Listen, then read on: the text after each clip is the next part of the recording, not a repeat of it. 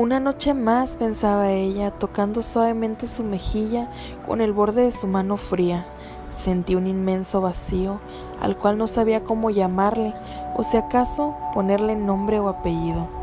Mas, sin embargo, ella confusa buscaba el saber qué ocurría, dando vueltas al asunto, evitando dar cabida a decir es algo más, algo que no puede controlar.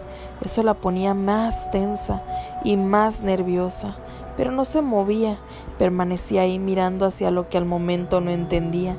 Aquella sensación de desesperación ahí estaba, pero era más, mucho más cómodo dejarlo así y solo mirar sin encontrar un porqué.